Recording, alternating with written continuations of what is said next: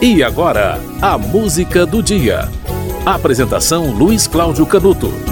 No dia 24 de setembro de 1991, foi lançado um dos discos mais influentes do rock, Nevermind, o último dos discos, dos grandes discos influentes do rock até hoje, né? E talvez com a capa mais icônica de todas, né? Talvez comparado ali a, a, ao triângulo, né? Com a luz branca se dividindo nas cores do arco-íris do disco do Pink Floyd, né? Ah, certas capas icônicas. Mas a capa do Nevermind, né? Aquele bebê nadando no fundo de uma piscina atrás de uma nota de dólar, presa num anzol, é uma capa que todo mundo conhece, né? Todo mundo sabe. É... Nevermind foi o segundo disco do grupo Nirvana e foi um sucesso de crítica e de público. O disco foi responsável por levar o grupo à fama em todo o planeta. A Jeffrey Records pensou que seriam vendidas 250 mil cópias, o que já era bastante, mas o disco vendeu 30 milhões de cópias. O grupo não existe, você sabe, devido ao suicídio de Kurt Cobain aos 27 anos de idade. Mesma idade que morreram Jimi Hendrix, Jim Morrison, Brian Jones, Janis Joplin, Amy Winehouse. Essa é um pouco mais recente, né?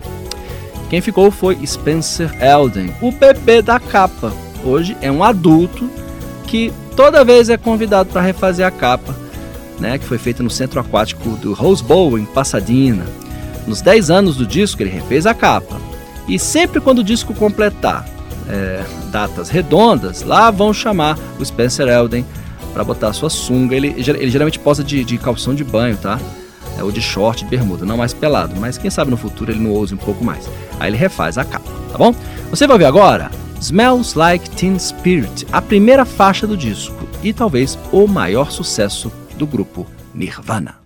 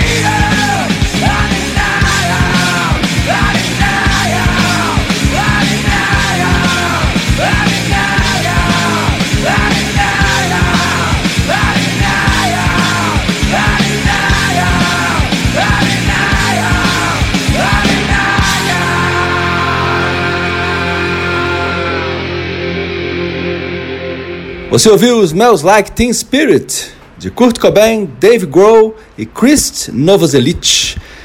Essa é a primeira faixa do disco Nevermind, que foi lançado 30 anos atrás, um disco icônico do Nirvana. A revista Rolling Stone chegou a citar essa música, Smells Like Teen Spirit, como uma das 500 músicas de todos os tempos. O disco foi lançado no dia 24 de setembro de 91. 30 anos atrás. Tempo passa, hein? E olha, é... esse é um dos discos mais famosos do Nirvana, se não o maior disco. No... Antes da música, eu falei do Spencer Elden, né? Aquela criança que aos quatro meses de idade saiu na capa do disco, né? Uma capa das mais icônicas da, da história da discografia, né? Aquele bebê nadando em direção a uma, a uma cédula de dólar, né? E uh, chegou a notícia, né, alguns meses atrás, às vésperas do disco completar 30 anos, de que ele está processando o Nirvana. Ele acusa o grupo de exploração sexual, de ter explorado ele sexualmente quando criança ao fazer a capa do disco. O detalhe é que ao longo desses anos todos, ele vem, vem sendo chamado para refazer a capa e ele, ele com a maior boa vontade, ele faz a capa, refaz a capa. É, ele tatuou Nevermind no peito e agora acusa o grupo de exploração sexual. Esse processo foi aberto na Califórnia. É, tem 15 réus, o que, é, incluindo é, Courtney Love, que é a viúva de Kurt Cobain, né? inclui membros do, do grupo, a gravadora que lançou e distribuiu o disco nas últimas três décadas. E hoje ele, com 30 anos de idade, pede uma indenização de 150 mil dólares de todas as pessoas envolvidas no disco. De acordo com os advogados de defesa, existe uma alusão de que Elden seria um trabalhador do sexo, já que nadava atrás da nota de um dólar. E os documentos citam que foi produzida uma pornografia infantil com sua imagem. Ao longo de 30 anos, esse disco vendeu milhões, ele ficou famoso, refez a capa em diversas oportunidades e agora, com 30 anos de disco lançado, ele processa os envolvidos pelo disco por exploração sexual. Acredite se quiser. 24 de setembro de 91 foi lançado Nevermind. 30 anos de um dos discos mais icônicos da história do rock. A música do dia volta amanhã.